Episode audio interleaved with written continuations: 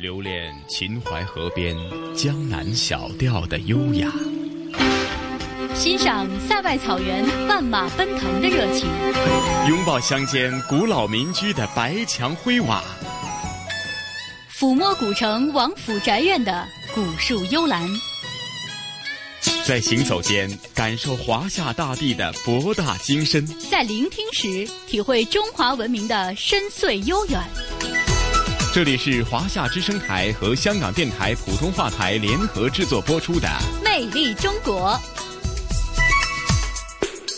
收音机旁以及国际互联网上的所有的海内外的听众朋友们，大家好！欢迎大家又准时收听由中央人民广播电台华夏之声和香港电台普通话台联合为大家制作的《魅力中国》，我是普通话台的晨曦。大家好，我是中央人民广播电台华夏之声的节目主持人胡杨。胡杨你好，你好晨曦，是胡杨啊。在今天这一期的《魅力中国》，又会给听众朋友带来哪方面的一些历史文化还是人文景观呢？嗯，那这一期的《魅力中国》呢，我们将继续带大家到这个南京去看一看哈。在前几期的节目当中呢，我们有一个小的这个主题叫做“梦回南京”。那个时候带大家去到的是南京的六朝博物馆，在那个里面呢，向大家介绍了呃很多不同的朝代在南京这座城市所留下的人文和历史的这些珍贵的资料和这些珍贵的文化气质。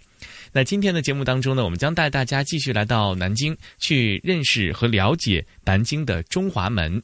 那这个中华门呢，其实呃是在我国的所有的这个古代的城墙建筑当中啊，中华门和这个南京的古城墙可以说是非常的有名。无论是从它的制作的这个工艺，还是说它这种呃匠心独运的这种处于军事防备的这样的一个呃功能和作用来看，到目前为止，到今天，让我们现在的这些现代人看来呢，都是非常令我们叹为观止的。嗯，哎，胡杨，或许人们一想到南京，就想到它是六朝古都，难免呢，在很多历史的古迹保存方面呢，有它非常独到之处，甚至说啊，南京作为一座呢。历史名城啊，其实很多时候它呃承载着非常厚重的历史，但往往人们就认为哈呃什么门什么门的，大家马上就联想到是在北京，甚至是呃北京的一些非常啊雄伟的一些呃护墙啊呃城门河啊或者旧的一些城墙，呃相反可能你提到中华门在南京方面。或许大家只是印象当中它是六朝古都，但保存有这么规模最完整、最大的一个呃城门，似乎大家还是突然之间好像连接不上来。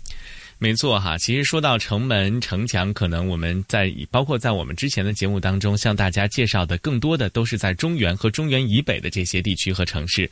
那今天要跟大家介绍的这个中华门呢，其实啊，它是非常有名的，它是南京明城墙的十三座明代的内城城门之一，也是我国到目前为止现存的规模最大的城门，在世界上呢，也是保存最为完好、结构最为复杂的一个堡垒瓮城。呃，有着这个天下第一瓮城之称。其实说到瓮城，想必香港的听众啊，或者是熟悉我们这个节目的听众，不是不会非常的陌生，因为我们之前在很多的节目当中向大家介绍了在祖国的不同地方的这个各式各样的这个瓮城哈。很多人都会觉得说到瓮城，就会被这个设计瓮城的这个设计师匠心独运的这种。这种巧夺天工的这种设计所深深的震撼，无论是他的这种防御的思想，包括是他在战时、战中和战后所留下的这些文化的遗存，都让我们非常的这个为之钦佩。那今天在节目当中向大家介绍的这个中华门呢，首先向大家特别要介绍的一点就是这个关于中华门它这个独特的设计的这样的一个艺术哈。呃，中华门呢是在这个明代南京城的这个正南的位置。它还有另外一个有趣的名字，叫做聚宝门。那当时修建它的这个时候呢，采用了很多在现在看来非常先进的工艺，比如说对于砖土的这种粘制，呃，建筑过程当中工人的这种管理，从制度方面、从技艺方面都是非常领先的。围绕着中华门的这些城墙，在今天看来也是非常具有历史价值的。嗯，哎呀，胡杨讲了这么多啊，我觉得已经是吊足了听众朋友的胃口哈。那接着下来的节目时间，咱们就一。起呃走进这一期《魅力中国》的主题内容，呃，通过这个对南京中华门的了解，让大家一起去触碰呃久违的一些凝聚了我们。中华五千多年的这个优秀文化、传统文化，甚至是人们在呃建造这个中华门的这个民间智慧的种种的历史痕迹，好吗？好的，那事不宜迟，咱们就走进中华门。中华门原名聚宝门，是南京明城墙的十三座明代内城门之一，也是我国现存规模最大的城门。世界上保存最为完好、结构最为复杂的堡垒瓮城，有着“天下第一瓮城”之称。中华门的历史可以追溯到南唐国都江宁府和南宋陪都建康府城的南门。一三六九至一三七五年，在其扩建而成，时称聚宝门。一九三一年，将聚宝门改名为中华门，由蒋中正题匾。并在东西两侧分别开辟了中华东门和中华西门，以满足南北双向车辆的通行。中华门前后有内外秦淮河径流横贯东西，南边交通连接长干桥，北面连接镇淮桥，是旧时南京城南交通咽喉所在。以中华门为界的老门东和老门西，自古便是江南的繁华之地。在今天的节目当中。导游小徐将会带我们穿越时光隧道，去探寻中华门的秘密。那是蒋介石写的，嗯嗯，就说这个门呢，当时呢在六百多年前，当时呢叫聚宝门，嗯嗯，聚宝门，当时要出了中华门有一个山叫聚宝山，后来改成聚宝门的，嗯嗯，啊，然后呢，后来蒋介石呢修了后面这个路叫中华路，嗯，所以当时把这个门改成了中华门，振兴中华这个意思。后来一九三七年十二月十三号，当时啊日本人当年也是从中华门进来的，南京大屠杀就从这个地方开始。哦，明白。然后呢，六百多年前啊，出了中华门就是城外了，进了中华门就是城内，那边是城外，这边是城内。中华门布局严整，构造独特，是研究中国古代军事设施的重要实物资料。城门设置有三道瓮城、四道券门。主体建筑内，瓮城由中华门主楼城门和二至四道辅助城门构成，各城门原有双扇木门和可上下启动的千斤闸，整个城当中共有二十七个藏兵洞，可以藏兵三千多人。中华门呢比较特殊，它是一个军事防御的一个要地，就说你看一下，它有四个大门，第一道，然后呢第二道。第三道、第四道，中华门有四个大门。如果当时啊，第一道被打破了，还有第二道、第三道，而且两道大门之间有个空地，这个空地叫瓮城。中华门瓮城，它有四个大门，三个瓮城。就说如果你从上往下看，俯视的话，中华门是一个眼睛目，汉字木字，四个杠，四个门，三个口，三个瓮城。这个中华门它是整个世界上最大的瓮城啊，世界上就一个中华门。中华门是明洪武年间修建的南京城的正南门，是现存最大的城堡式瓮城。城门共设有三道瓮城，由四道城门贯通，每一道门都有可以上下启动的千斤闸。现在还可以看到那些闸槽。如果是两军交战，将敌军放入城门结为三段，分而歼之，就好像是传说当中典故所描写的瓮中捉鳖。古代将领们大可运筹帷幄，高枕无忧了。不仅如此，瓮城里还设置有藏兵洞，这里可以容纳数千人，而其中七百米的马道相当壮阔。明清两代的将领们就可以从城下策马，直接登上城门，非常方便。南京城墙呢，还有这个中华门呢。啊，是这个明太祖朱元璋建的。朱元璋，然后呢，当时啊，一三六六年到一三九三年建了二十八年，才把整个城墙建好。一三六六年到今年二零一六年，整整六百五十年，就是前几天九月五号，就是这个六百五十周年的一个生日，哎，才过的。啊然后呢，当时啊，朱元璋呢，他这个建城墙呢，他建了四圈，不是一圈，他是从内从内到外是宫城、皇城，还有京城，还有外扩。宫城皇城简称皇宫，就是明故宫，现在不在了，被大火烧掉了。我们现在看到的城墙是第三层城墙，叫京城墙、内城墙。这个城墙是三十五公里，现在还剩二十五公里了。啊，最后最最外面还有一道城墙叫外扩，那个外扩是土城墙，只在重要的地那个地段采用这个砖石结构。啊，那个外扩呢，周长大约有六十公里左右，那个外扩也没有了，只剩下这个金城墙了，内城墙了。这个是三十五公里，这个三十五公里呢，当时啊，在六百多年前呢，它是十三道城门，中华门只是十三道其中一个门。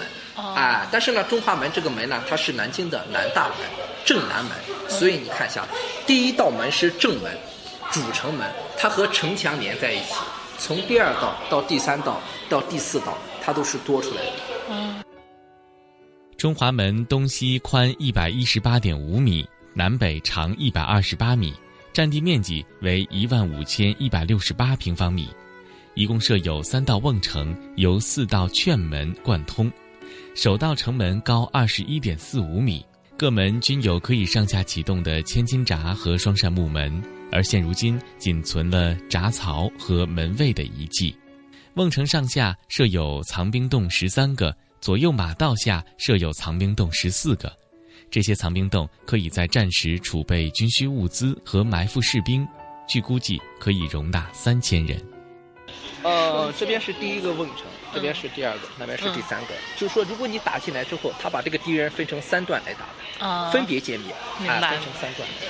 就说六百多年前呢，这个上方掉了一个千斤闸，嗯，然后呢，重达千斤，掉在第二层的。这个就是那个凹槽。这个是当年留下来的闸槽。对了，在这个上方以前有一个结构，木结构叫角闸楼，角闸楼是一个木质结构，用来启动这个千斤闸的，后来给炸掉就没有了。然后呢，那边是城外，这边呢是城内。当这个敌人从城外打到城内了，打到这个空地里面，叫瓮城。然后呢，守城将士他就从这个把这个千斤闸呢就迅速放下来。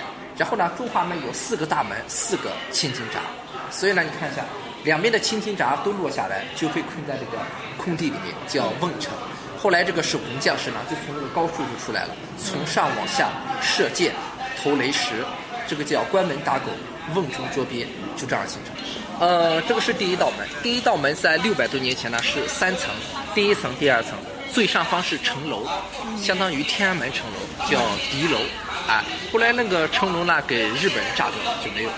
啊，非常可惜。啊，红木做的城楼，后来给炸掉了。啊，这个呢就是南京城墙，啊，三十五公里。嗯。哎，这一圈三十五。这个地方是。明故宫，嗯，这个地方是宫城皇城，简称皇宫，这是其中两道城墙啊。这个是第三圈城墙，金城墙、内城墙，这个是第三圈。然后呢，六百多年前，朱元璋把这个南京的这个最高山中山紫金山这个地方也给扩了起来，叫外扩。那个外扩也不在了，这个也不在了，只剩下第三圈了啊。这个三十五公里。然后呢，你看一下，它有十三道城门，十三道。第一道门，这个门叫三山门，没有了。啊，这个门叫聚宝门，中华门，这个门在。啊，这个门叫通济门，也没有了。通济门是整个十三道里面面积上最大的。啊，中华门是整个十三道里，呃，这个十三道门里面这个气势上最大的，非常宏伟。啊，这个叫通济门，也没有了。啊，这个门叫正阳门，现在改成光华门了，也没有了。啊，这个门叫朝阳门，现在改成中山门。嗯。啊，这个门叫太平门，也没有了。啊，当年这个曾国藩和曾国荃来镇压太平天国运动，就是从这个地方进来的，啊，挖地道进来的，啊，那个叫神策门，那个门在，哎，它是六百多年前的门，神策门，而且非常特殊。南京呢有一句话叫“内十三，外十八，城门栓子朝外插”，就是说它内城墙有十三道城门，外城墙有十八道城门，啊，一道这个朝外插，就是指这个神策门的外瓮城。中华门是内瓮城，神策门是外瓮城，啊，就是说在这个主城门之外还有一个这个瓮城，叫外瓮城，这个神策门。然后呢，呃，金川门、中阜门、仪凤门、定环门那几个门都没有了，还有两个，一个叫清凉门，一个叫石城门。这两个门是六百多年前的门。就说这个十三道门里面呢，现在就是说存在的门啊，六百多年前的门只剩下这四个了。中华门、神策门、庆良门、石城门，然后呢，其他门都没有了。所以你看一下这三个门，有没有发现？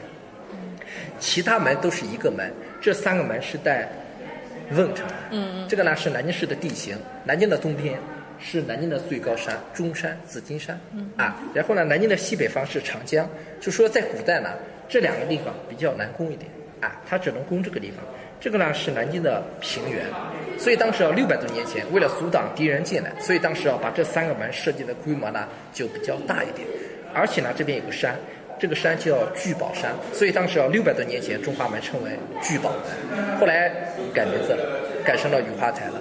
雨花台烈士陵园就在这个山上面，哎，就这个意思啊。所以你看，像中华门，它这个地理位置啊，这个是内秦淮河，这个是外秦淮河。所以呢，你看一下，中华门是建在内外秦淮河之间的，非常安全这道门。嗯，哎，秦淮河有没有去过这个？夫子庙，嗯，夫子庙，你在夫子庙看到的是这一段，叫十里秦淮，这个是内秦淮河，啊，这个是南京的外秦淮河，所以你看一下，秦淮河是流到长江的，通长江的这条，啊，它这个城墙呢，现在呢，目前呢，有分段开放。就说它这个二十五公里啊，现在是断流的。我们中华门这一段呢，是大约从这个地方现在有一个门叫吉庆门，啊，这个地方呢有一个东水关，这一段是六公里，属于城南的这一段。你去过这个中山陵了吗？那个地方属于城中，哎，东边的那一段城墙也是收费的，哎，那个地方。就是台城那一段有没有去过？非常漂亮啊！那一段城墙也是在的，它是从玄武门、台城、解放门，还有到那个神策门那一段也是收费的。这三段现在是收费的，啊，就比较好的三段。嗯，啊，现在都是。这两段现在能看见遗址是吗？哦，哪两段？这这边。这两段可以看到的，这两段就是这个这一段，这这个地方有一个非常漂亮的景点，那个叫哦清凉门那边有一个这个鬼脸鬼脸城。哎，鬼脸烧建，就是说那一段城墙它是和土连在一起的，它这个它城墙是建在土的上方的，那个土呢是红颜色，像一个脸，像一个人的脸一样，鬼脸就是非常狰狞，前面有一个湖，正好湖呢把这个鬼脸就那个城墙给倒映下来了，所以叫鬼脸烧建，非常漂亮一段城墙。哎，在那个地方，在清凉门那个地方，哎，清凉门。这边就是这上面都是。呃，这上面呢就是六百多年前了，它这个上方以前都是。那边就是那个高起来的地方，就是当时放那个角大楼的地方。嗯。角大楼呢，后来给炸掉了，就没有了。嗯。啊，我们可以到上方去看一下，上方这是第三层，最高的一层。你可以看一下，那边是中华西门，就在那个地方。啊。啊，中华西门呢，后来重新修了，因为当年给炸掉了。嗯。因为这一段城墙你可以看一下，都是后来重新翻修的。嗯嗯。啊，这一段城墙。这个呢是马道，以前骑马上去。嗯。但是呢，以前的马道呢，它像那个老式的搓衣板一样的，是一高一低的，为了防止马蹄打滑 设计。在明代初年建造聚宝门的时候，朝廷为了保证城墙砖的质量，采取了严密的检验制度，每块砖上都在侧面印有制砖工匠和监造官员的姓名，一旦发现不合格的制品，便会立即追究责任。而这也是世界上第一次采用的质量追踪制度，欧洲等西方世界直到二三百年之后的工业革命时代才有所采用。因为有着严密的质量追踪制度，并且能够严格的加以执行，所以应天府内城墙，包括聚宝门城墙砖的质地都是非常坚硬的。尽管经历了朝代的更迭，以及太平天国的起义和抗日战争的这些不平静的历史，直到六百多年后的现在，聚宝门，也就是今天的中华门，依旧保存完好。这个东西呢，是当时啊朱元璋把这个安徽，哎。繁昌县现在叫芜湖那个地方，他把一个山给凿开了，把这个条石运过来的，啊，然后呢上方你看一下，中华门这个结构比较特殊，它下方采用条石，上方采用城砖，对吧？它这个砖呢是不是南京一个地方烧的？它是这个江苏、安徽、江西还有湖南、湖北烧的，江南五省把这个砖烧好之后，通过长江运到南京来，啊，而且呢每个砖重达三十斤，而且每个砖还带字。谁烧的，谁造的，谁监督的，姓名刻在上面，出现质量问题就可以找到这个人，哎，质量追踪，责任承包制，所以这个砖的质量非常好。嗯，还有一个人叫朱生，右边那个。嗯嗯哎，朱生呢，当年呢给朱元璋说了九个字，叫高筑墙，广积粮，缓称王。嗯哎，朱生建议朱元璋建起整个南京城墙，朱元璋后来回收的。就南京城墙呢，以前被拆掉的，在这个上个世纪五十年代，后来南京市民呢就把这个砖就带回家了嘛。哦盖房子垒猪圈，这个砖是当时政策性回收过来的。但是呢，这个砖呢，它当时啊烧不是随便烧的，嗯 这个砖呢有规格，长是四十厘米，宽是二十厘米，厚是十厘米，然后呢重是重达三十斤。嗯而且当时烧的不好，你要受到处罚的。第一次烧的不好，让你退回去重新烧，然后呢第二次就不行了，必须接受严厉的处罚，轻则被砍头，重则呢被满门抄斩。这个处罚力度非常大的，所以你看一下，啊这个地方是后来建的，六百多年前这个登城道是没有的。这个地方是一个封闭的，它是一个瓮城，就说六百多年前呢，你看一下，从这个地方叫马道骑马上城，所以六百多年前啊，你要想上来非常困难。为什么？你看一下，你要把中华门的第四个门打破了才能上来。第一道、第二道、第三道、第四道，把第四个门打破之后，绕着马道才能上第二层、第三层，对吧？那边是城内，这边是城外。我们城内的人能上来，城外的人是上不来的，因为你看一下，这边是第一道门，第一道门是和城墙连在一起，对吧？呃，除非你把城墙给炸掉进来，所以当时日本人怎么进来的？他就是把城墙给炸掉进来，炸了一个缺口。在冷兵器时代，城墙无疑是国家最为重要的防御工事。城墙的坚固与否，不仅仅体现着王权的威仪，更直接关系到江山社稷的安危。所以，历朝历代的最高决策者在铸造城墙的时候，始终将工程质量视为头等大事，丝毫不敢懈怠。然而，沧桑变幻。曾经一时的雄奇伟岸的城墙，大多都没有能够经得住岁月的检验，最终淹没在炮火或者是风雨当中。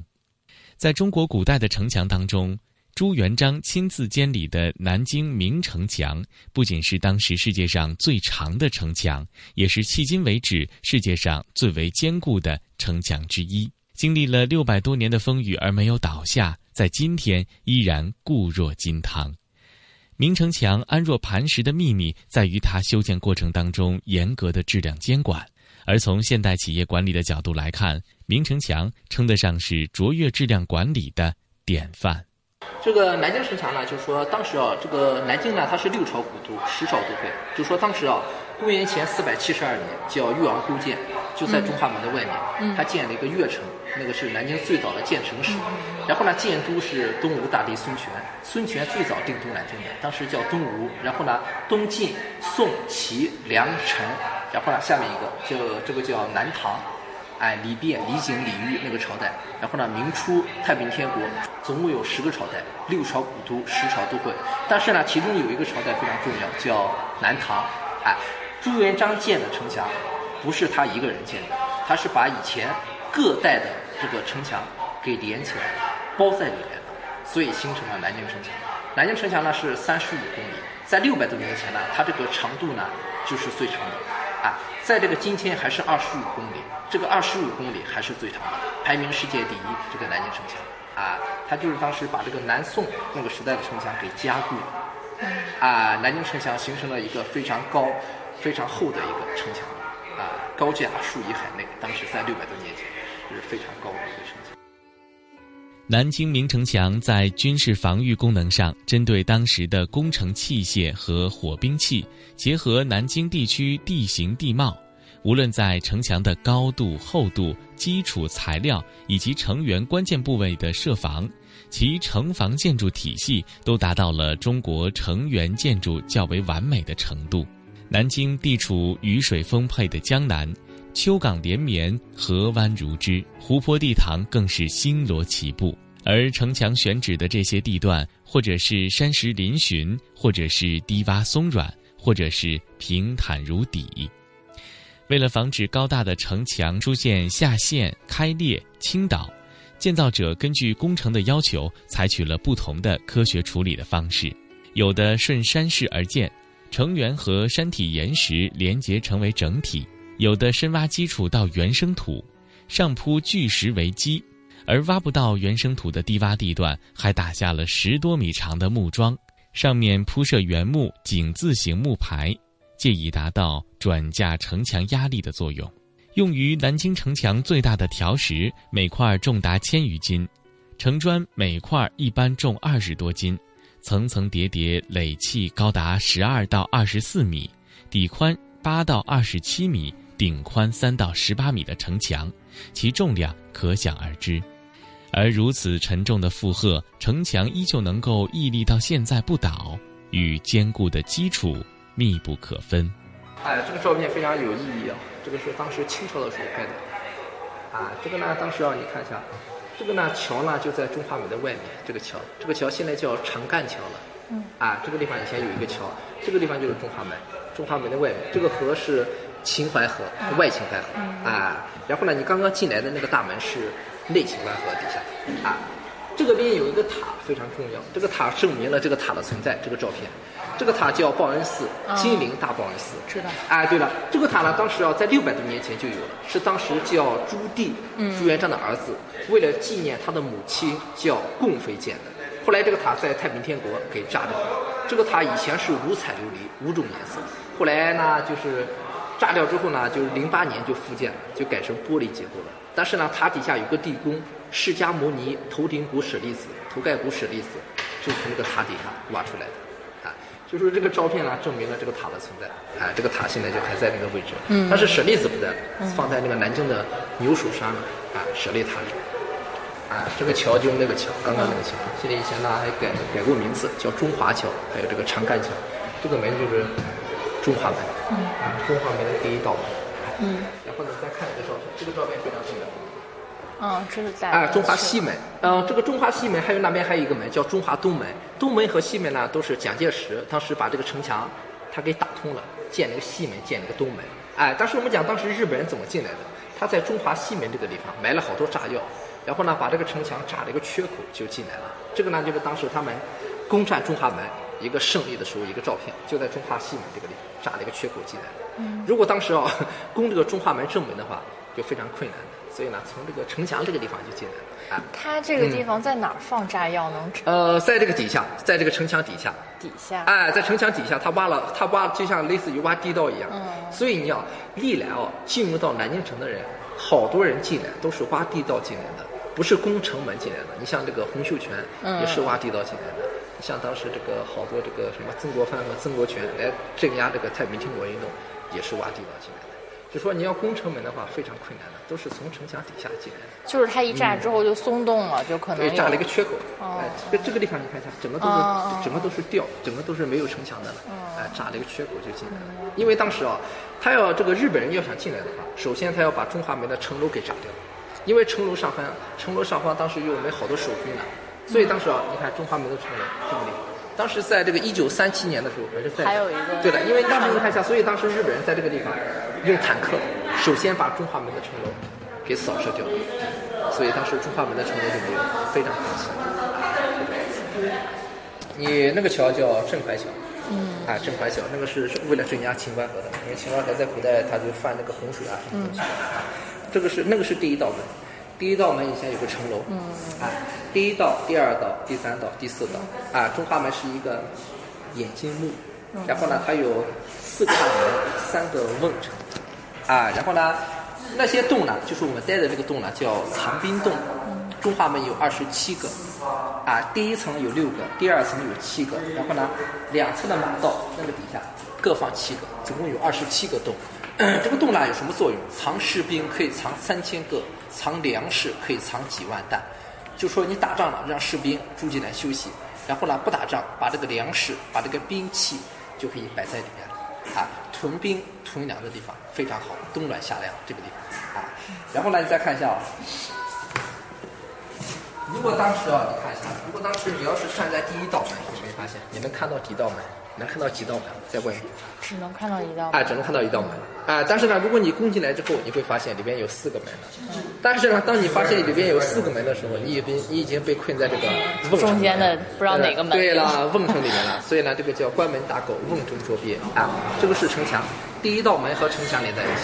这个桥就是长干桥，啊，这个河是外秦淮河，哎，那个地方是内秦淮河。这个选址还是很重要的啊，因为这个地方是南京的城南。嗯嗯。南京的这个六百多年前啊，南京城呢，它是十三道城门。啊，中华门这个门是这个南大门。嗯。啊，有没有去过这个中山陵这个地方？啊，去了。中山陵那个地方有个门叫中山门。嗯，对。中山门的前身是朝阳门，那个门是南京的东大门。后来为了迎接这个孙中山，孙中山先生他的灵柩，从那个门经过，所以改成中山门。啊，那个门是后来建的。南京明城墙在建筑的过程当中，对于不同地段采取了不同质地墙体的处理方法，以及特殊的粘合材料。有的地段用石灰岩和花岗岩的条石作为城基、勒角，还有部分城墙内外壁的主要材料；有的地段全部都用城砖垒砌。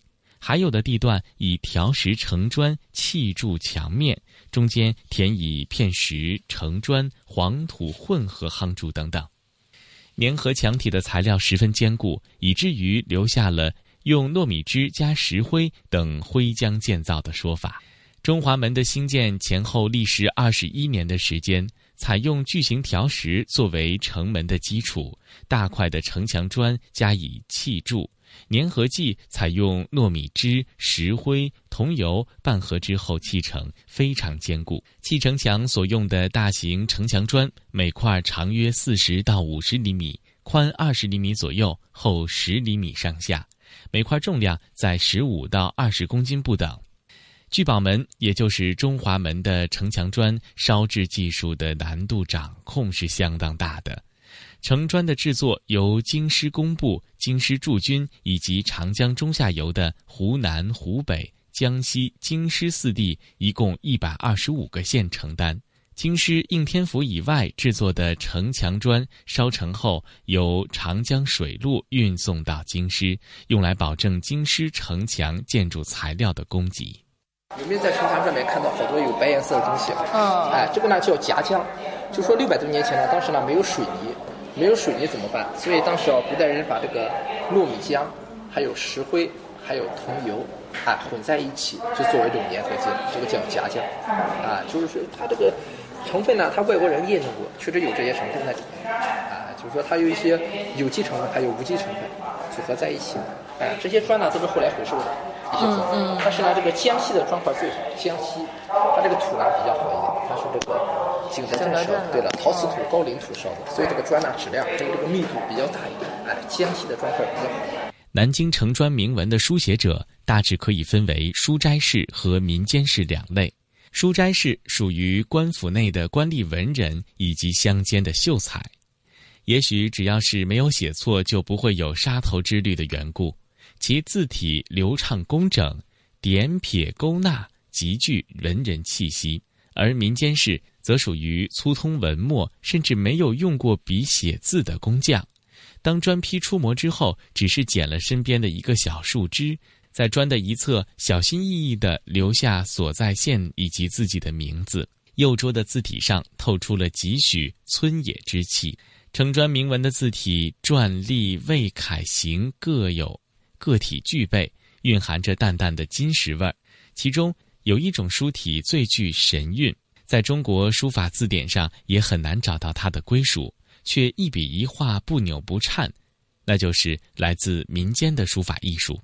所有的铭文折射出的谨慎与虔诚、强烈和鲜明。从铭文的技法上，可以分为摹印、章印和刻画三种形式。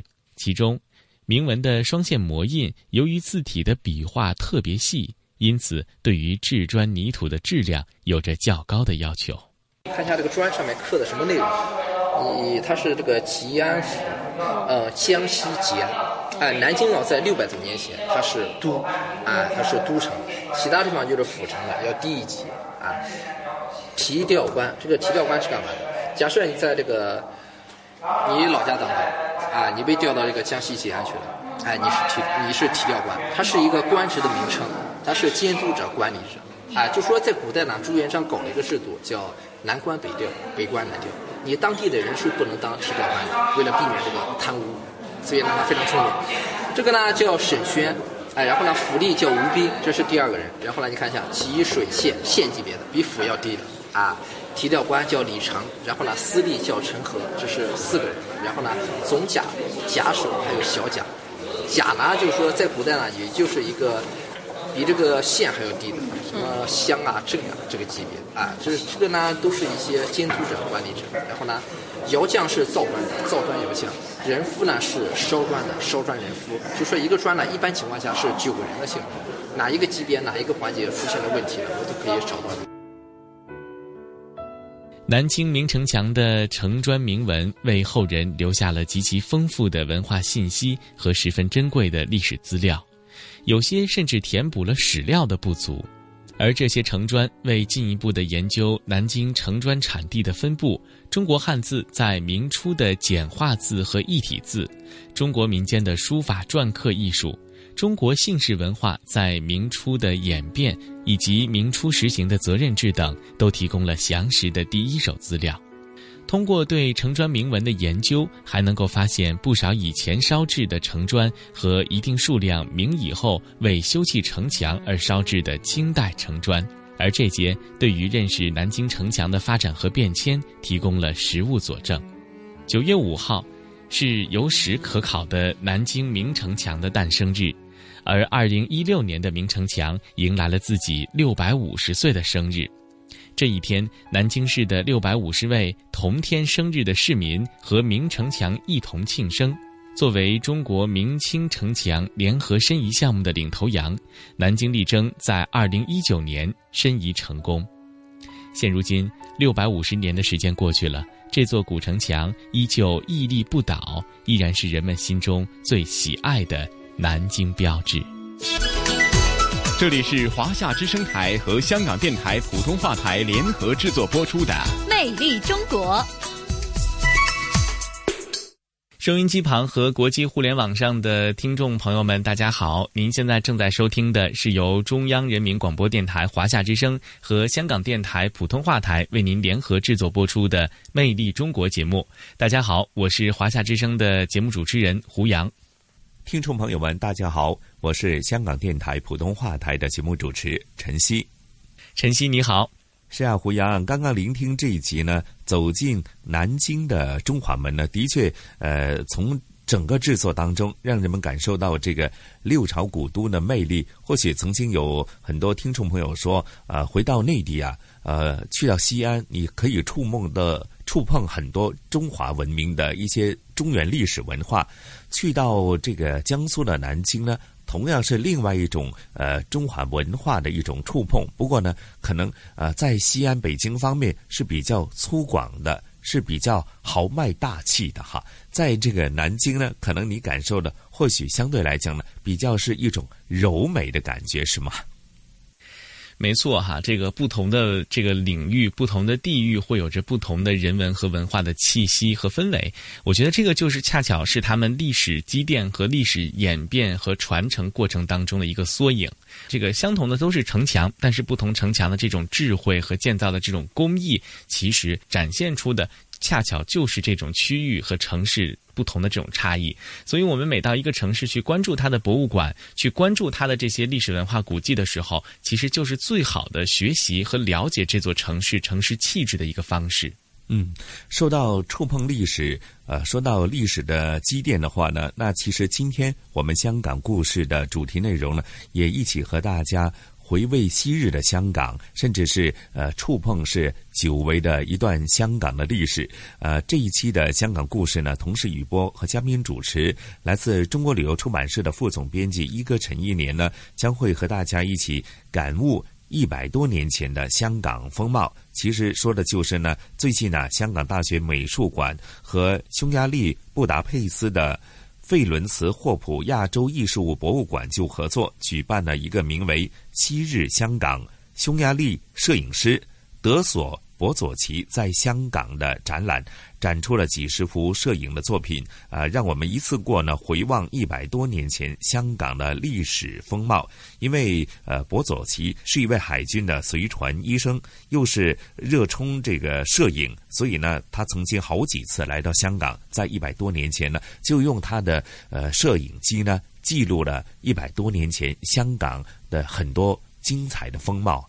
那呃，胡杨啊，咱们也事不宜迟，马上感受一下，和大家一起呃回味呢，积淀了一百多年的香港风貌，好吗？好的，那接下来就让我们一同走进影像记忆当中的老香港。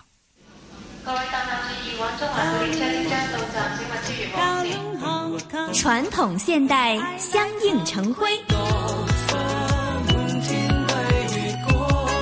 中西文化共冶一炉，东方之珠，动感之都，香港故事。香港故事，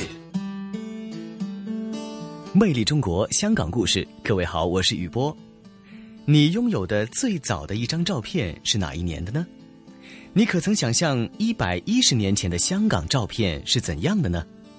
最近，香港大学美术博物馆与匈牙利布达佩斯的费伦茨霍普亚洲艺术博物馆合作，举办了名为《昔日香港：匈牙利摄影师德索博佐奇在香港》的展览，展出了博佐奇的几十幅摄影作品，让我们能够回望一百多年前香港的历史风貌。魅力中国香港故事嘉宾主持陈一年一哥，既是香港历史专家，又是一名专业摄影师。由他向大家介绍这个珍贵的展览，就再适合不过了。那个年代呢，呃，具体的说，就是在啊一九零七到一九零九啊，呃，那个年代呢，呃，其实香港已经呃相当的繁荣了，嗯，哎，而且呢，呃，作为一个啊外国人进入中国这样的一个口岸，那一个一个特别呃特殊的一个口岸。啊，而且呢，对外的联系也非常的方便，交通那相相应来说也是挺好的。嗯，所以呢，就呃很多人进入中国都是呃从呃主要是从香港啊出入。哎，正因为这样的一个呃条件呢，所以呃也引起了，也就是说可以说带来了摄影业的蓬勃啊，呃，包括了有职业的啊。职业摄影师在香港啊设立据点啊，是他的基地，有有不少啊。以前我也介绍过，呃，像呃一八七零年代啊，有一位叫 Thompson 的摄影师啊，呃，他是留下最丰富的中国和香港影像的一个摄影师，呃，他在那个年代已经在香港啊，那是一八七零年啊，这样的一个呃这么早啊，比。呃，这位博佐奇啊，这个呃，这个我们要介绍的这个摄影师呢，早了几十年，嗯。啊，都已经啊在那里呃设立自己的摄影据点啊，呃，拍了大量的影像，嗯，哎，呃，而他的这种啊，他可以说是事业啊，一一直有呃不少的人延续的啊，嗯，哎，一部分是西洋的摄影家啊，当然了，他们是从。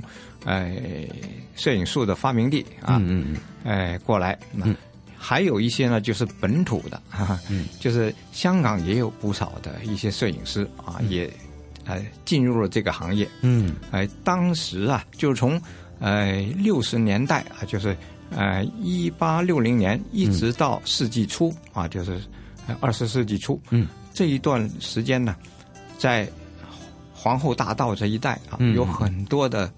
呃，照相馆哦，呃，这个这种照相馆呢，可以说是林立的，就是说很多同时可以存在几十间照相馆啊，有洋人的，有中国人的哈，哦，哎，他们的作为呢，一方面啊，有的人是很感兴趣，就是对中国文化，对这个啊华洋汇集的一个呃很特别的呃东方著名的海港啊，都有很浓厚的兴趣啊。嗯。还有一部分人是赚钱的啊，他就是拍了这些照片，可以卖给游客啊。嗯，有职业的，有业余的啊，在这里可以说很蓬勃啊。嗯，这个照相业我觉得比现在还蓬勃。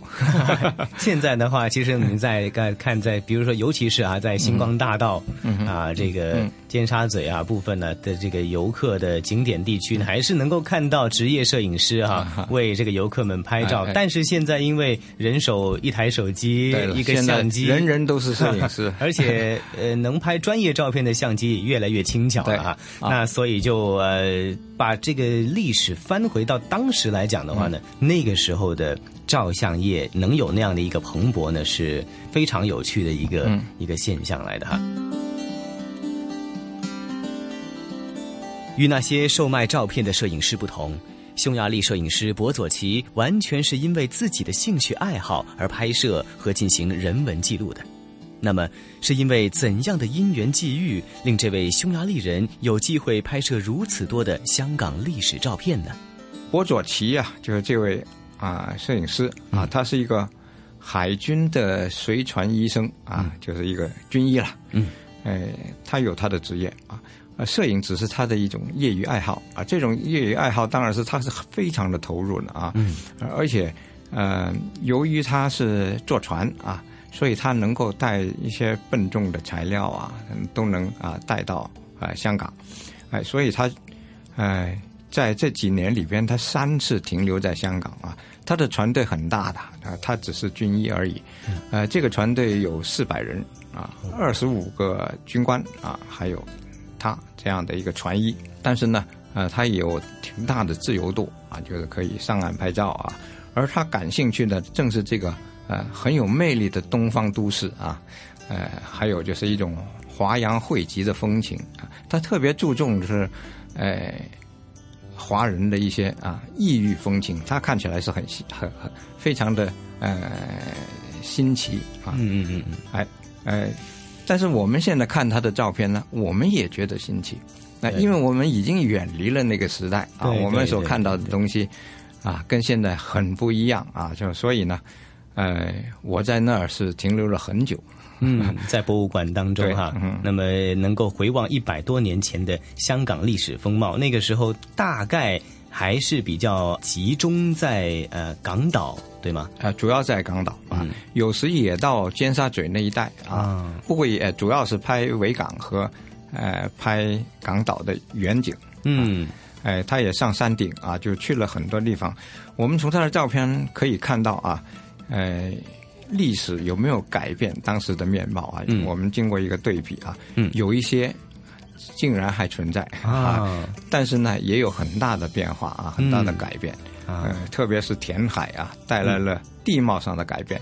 原来很多在海边的地方啊，现在都已经变成了内陆了啊，对对对，离离海岸挺远的。对，没错。哎，当然。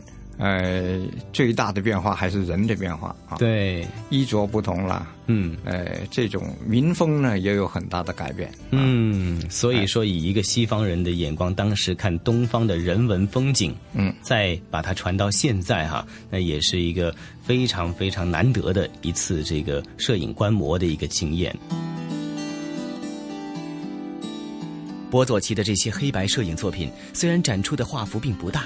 但是影像显得精致清晰，多数作品还罩着一层淡淡的彩色。原来作品是用玻璃底板拍摄，印成纸基相片之后，再以手工着色而成。黑白影像加淡彩描绘，正是当时流行的一种表达方式。今天看起来别具古典韵味。在那个时代，摄影的感光材料正由玻璃板卤化银底片过渡到明胶卤化银底片。虽然前者笨重，后者轻盈，但是很多认真的摄影师仍然喜欢用大片幅的玻璃底片。他确实是用玻璃底片拍的，嗯，因为玻璃底片那能保存到现在很不容易啊，很珍贵啊，所以只能是藏在博物馆里边。哎，我们现在能看到的呢，呃，是他的哎制作品啊，就是复制品。哎，玻璃底片其实是最早的啊一种拍摄和可呃能够达到复制效果的啊一种底片，啊它的好处就是能够把负向变成了正向，可以多次的复制啊。哎，嗯，那个时代其实已经有了胶片了，刚刚开始啊。哎，胶片也有了，但是呢，有很多认真的摄影师呢还是喜欢用玻璃底片。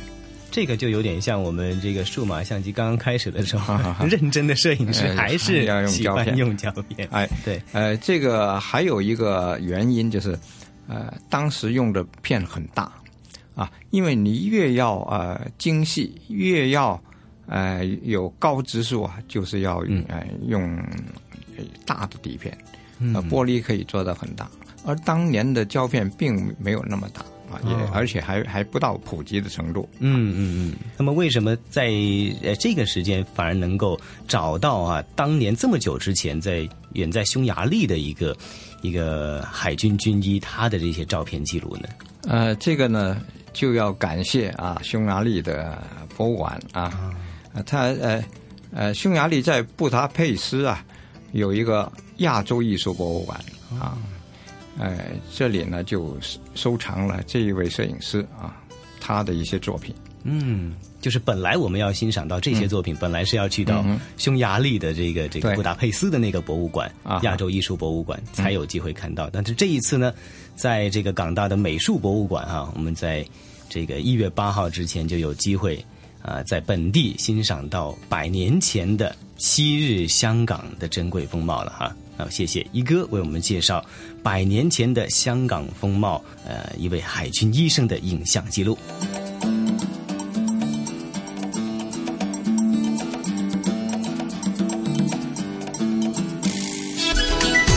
这里是华夏之声台和香港电台普通话台联合制作播出的《魅力中国》。哎呀，胡杨，聆听了这一集香港故事之后呢，和大家一起回味了呃积淀了一百多年的这个呃昔日的香港的风貌之后啊，咱们这一期《魅力中国》的节目时间很快又得告一个段落了。